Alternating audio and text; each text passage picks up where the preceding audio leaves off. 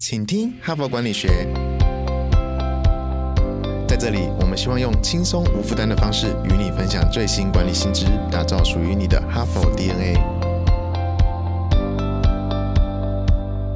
我是节目主持人杨玛丽 Mary。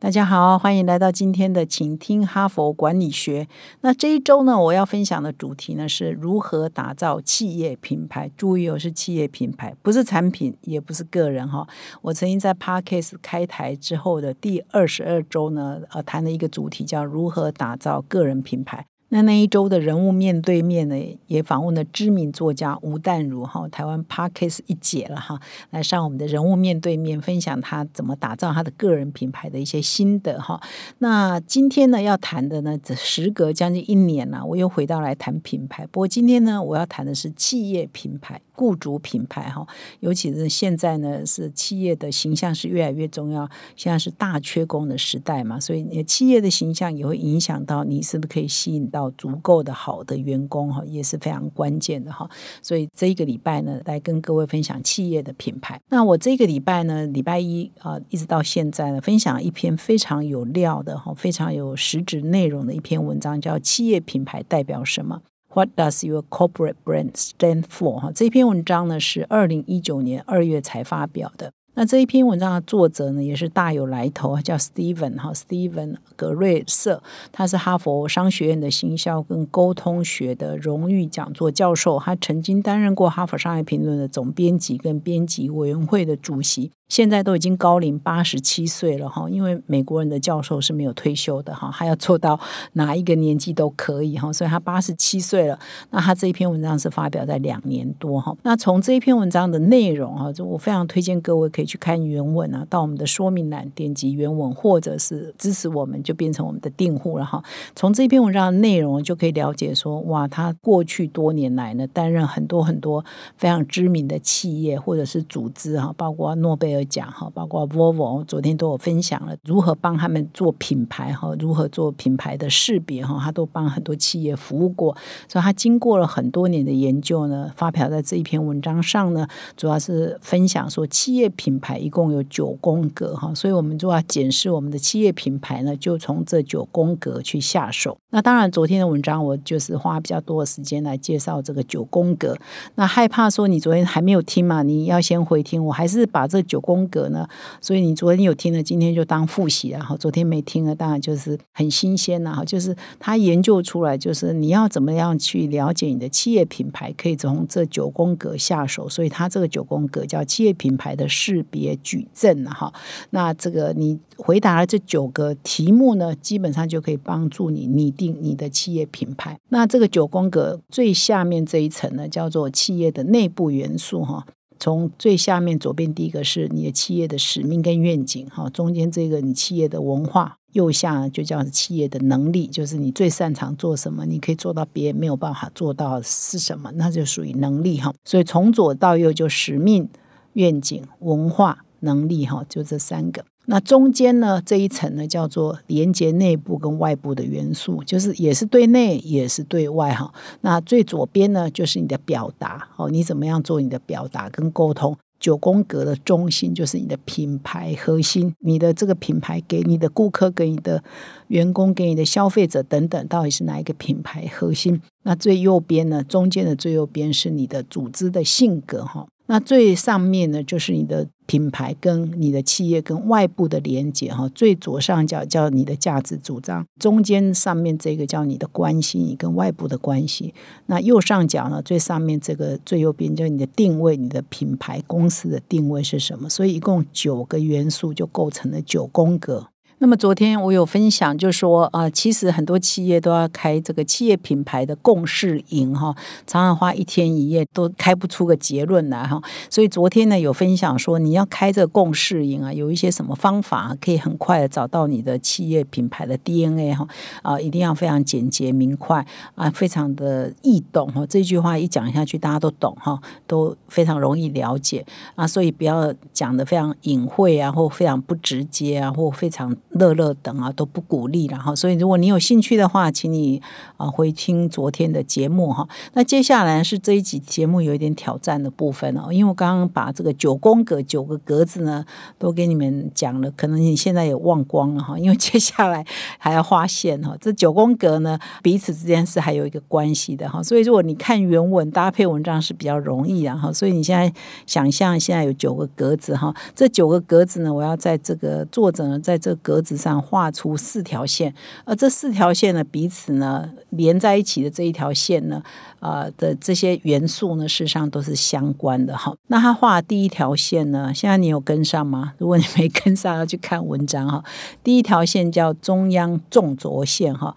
它串联了三种关系，一个是你跟外部的关系，一个是你的品牌核心，一个是你的文化。那换句话说啊，这个中央纵轴线就是九宫格哈。大家想象九宫格上面三个格子，中间三个格子，下面三个格子嘛。那中间那一个格子从上到下把它画下来，叫中央纵轴线。那它最上面就是关系哈，就是你这个品牌跟你的客户的关系。中间呢就是你的品牌核心，下面呢就是你的企业文化。所以这三个呢是代表说你跟外部你。跟内部的互动的关系，哈，都还是关系，所以这是一个互动的关系，所以它是相关的。你要去了解说，哎，我这三个这一条线画下来有没有一致性，还是违和感？哈，所以你要去检查你的一致性有没有，会不会变成对内是讲这样，对外是讲这样，有一个人格分裂，有没有这个情况？你要去检查。那么第二条线，它画的是中间这一个，哈，从左边。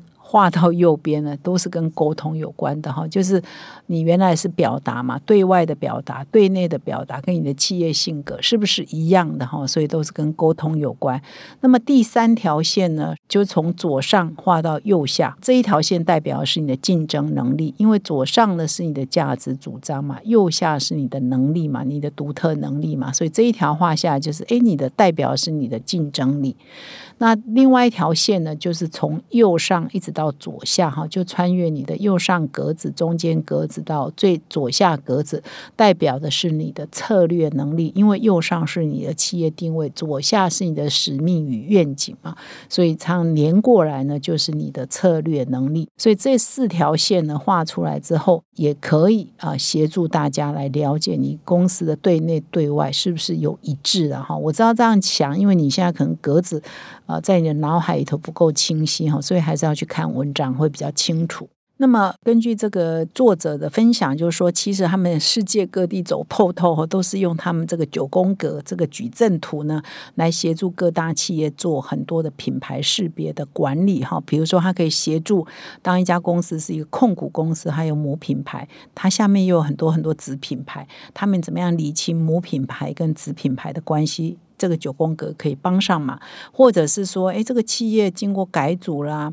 或者是他要一个与时俱进，要一个新的形象啊，新的 image 啊，哎，这个九宫格也可以协助他们来重塑企业的品牌，来发展新的事业。那么第三个就是说，哎，如果企业呢已经面临到一些危机，哈，他必须要重塑，哈，必须要改变它的整体的形象，这九宫格呢善用的话，也可以发挥很好的效果，哈。所以他接下来就举了各个不同的功用，他们协助全世界啊，这个公司横跨五大洲，哈。不同的国家都有他们的客户，他举了好多好多的例子。我现在就举几个例子来跟各位分享哈。第一个是芬兰的一家工业集团哈，它是专门在做货运处理业的，叫卡斯特哈。它这个卡斯特呢，下面它是一个集团嘛，有三个国际子品牌哈，一个叫 High App。一个叫 kama 一个叫 MacGregor 哈，就是其中有一家是在做道路解决方案的，另外有一家是在做港口与航下产品与服务的管理的，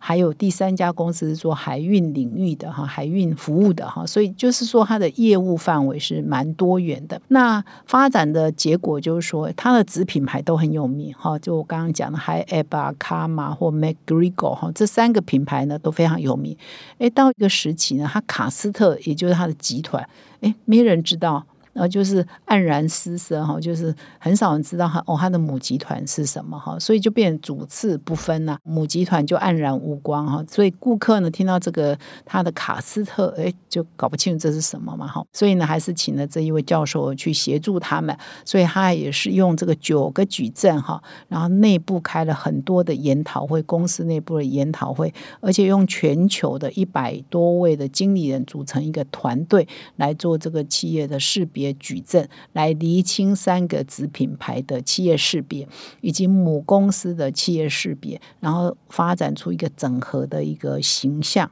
那么对内呢，他们为了做这个企业品牌的重塑嘛，哈，他们有三千多位员工呢，都参与了这个啊调查品牌印象的调查。那对外呢，他们也跟他们的顾客啊，跟他们的上下游供应链啊、利害关系人也做了外部调查，哈。所以就是说，子品牌的特色跟母品牌跟母公司的品牌特色识别之间应该怎么样融合在一起了，哈。后来呢，他们就找到了一个品牌定位，就是说要为更好的日常生活提供更智慧的物流啊，就货运流通。那因为刚刚有提到，他的这些公司呢，显然都是跟货运物流相关，有海运嘛、港口服务嘛，或道路解决方案嘛。这三个看起来就是哎领域不同，一个是路哈，一个是海哈，一个还有港口。但是事实上，他做业务可能是一致的，就是都在做。货物的流通嘛，哈，所以他后来找了一个统一的共识，就是提供更智慧的货物的流通服务。不管你是做港口的，你是做卡车业务的，还是你做海运的，都是跟这个货物流通相关的嘛。所以呢，后来就找到一个统一的企业的识别，那大家就相安无事了。母公司也可以凸显，子公司也可以凸显，大家同样在一个品牌的核心概念里头提供他们最专业的服务。那么这个九宫格哈，这个教授呢把它拿去呢辅导一家瑞典的百年公司叫博纳哈。那么这一家公司呢，在接受辅导前呢，它原来是一个专门做木地板的产品跟服务哈，它超过九十个国家都有销售他们的产品哈。但是呢，后来呢，这个它要扩展它的营运范围，不是只有提供木地板的产品，它还涵盖它的地板服务呢，要涵盖别的材料，比如石材，比如说瓷砖。所以呢，现在就冲突了。他以前一直以来他的广告形象都是木头地板，我是木地板的专业嘛。诶，那现在你有瓷砖了，你有石材了，石头了，呃，大理石等等，那你怎么办呢？哈，所以这个时候又碰到了，诶，他的新业务跟他原有业务打架哈，或者很难说清楚的这个困境，所以一样又把大师请出来哈。所以后来呢，他们也是经过这九宫格一系列的研讨，一样跟我刚刚讲的那个例子雷同啊，内部有很多研讨。外部有很多研讨，要做很多的形象的调查、品牌定位的研究哈。那听听顾客的意见、同仁的意见。后来呢，他们就把这个 slogan 哈，把木地板的这个企业的品牌识别修改为是打造美丽的地板，为人们的生活带来幸福。所以就不再强调是木地板了，而是各种不同的。材质的地板都纳入它的整个新的品牌识别里嘛？不管你用哪个材质，都是为了创造人们幸福的生活嘛。所以这个中指标掉了，诶，它就又有一个新的生命产生了。这是第二个例子。那么善用这个九宫格哈来重塑企业的品牌，也可以协助品牌改变原来是比较负面的形象。我这边也举了一个例子哈，有一家欧洲的公司叫 Introm 哈，它原来呢是一个债务催收的服务哈，它英文叫 I N T R U M 哈，就是说协助哈企业去做催债哈。那你知道这种公司做久了之后，它的形象呢就会比较负面。虽然公司呢透过并购快速在成长，但是它的形象的感觉就是催债的嘛，是讨。在集团嘛，帮人家去做这些事情哈，不管你的手段多公开透明、正面了哈，总是会给人家一种比较负面的形象。所以后来当他变够大的时候，小的时候或许你觉得形象没那么重要，当你比较大的时候呢，形象就变得很重要了哈。所以他也是找上教授来帮他们做品牌的重新的拟定嘛哈。所以他后来呢就想要改名为一个金融服务的供应商哈，变成一个这样的形象会比较正面。所以呢，后来呢，这一家公司呢就花了三年的时间哦，然后邀请了来自二十几个国家的管理团队，每一年呢就固定开一次品牌的识别矩阵的会议哈。后来呢，他们呃有一个结论，就是说他们以前的公司的口号叫做振兴欧洲，实际上是一个讨债公司嘛哈。后来被修改为引领经济走向健全哈这样的一个 slogan 啊，那凸显了品牌的承诺的形象哈。虽然我看这个文字其实也不太懂它到底正面在哪里，总之呢，他们就觉得说他修过了这个用欧洲人的这个国情来看，是把一个比较负面的形象就改成比较正面哈。那里头工作员工也觉得说，哎，其实我以前小时候也很难想象说我会在这样的公司服务嘛，但是是他们公司的作为呢，也都是蛮正派的哈。那做这件事情其实也是很正当的，因为有人欠债，本来就要催讨嘛，哈，所以就改变了他们整个工作的形象。内部的工作人员呢，也觉得我在这里工作呢是蛮骄傲的，而不会感到说，哎，不敢跟别人说嘛，哈。所以他们经过这样的品牌识别的修正之后呢，他们自己内部跟外部的调查都觉得，哎，他们整体的各项指标对内对外的形象啊，至少改善了超过百分之十五个 percent，哈，所以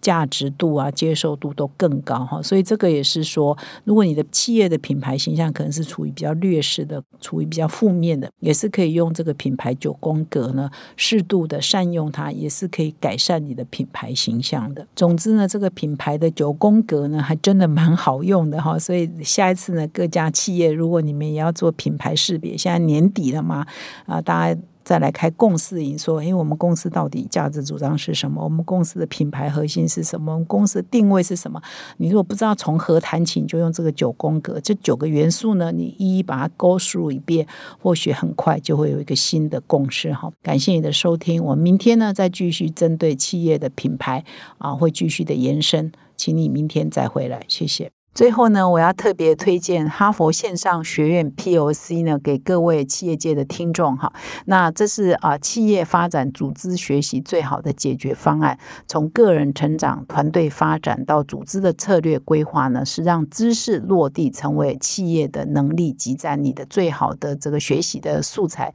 请到说明栏了解更多。现在就注册 HBR 数位版会员。每月三篇文章免费阅读，与世界一流管理接轨，阅读更多管理大师的精彩观点。现在就开始。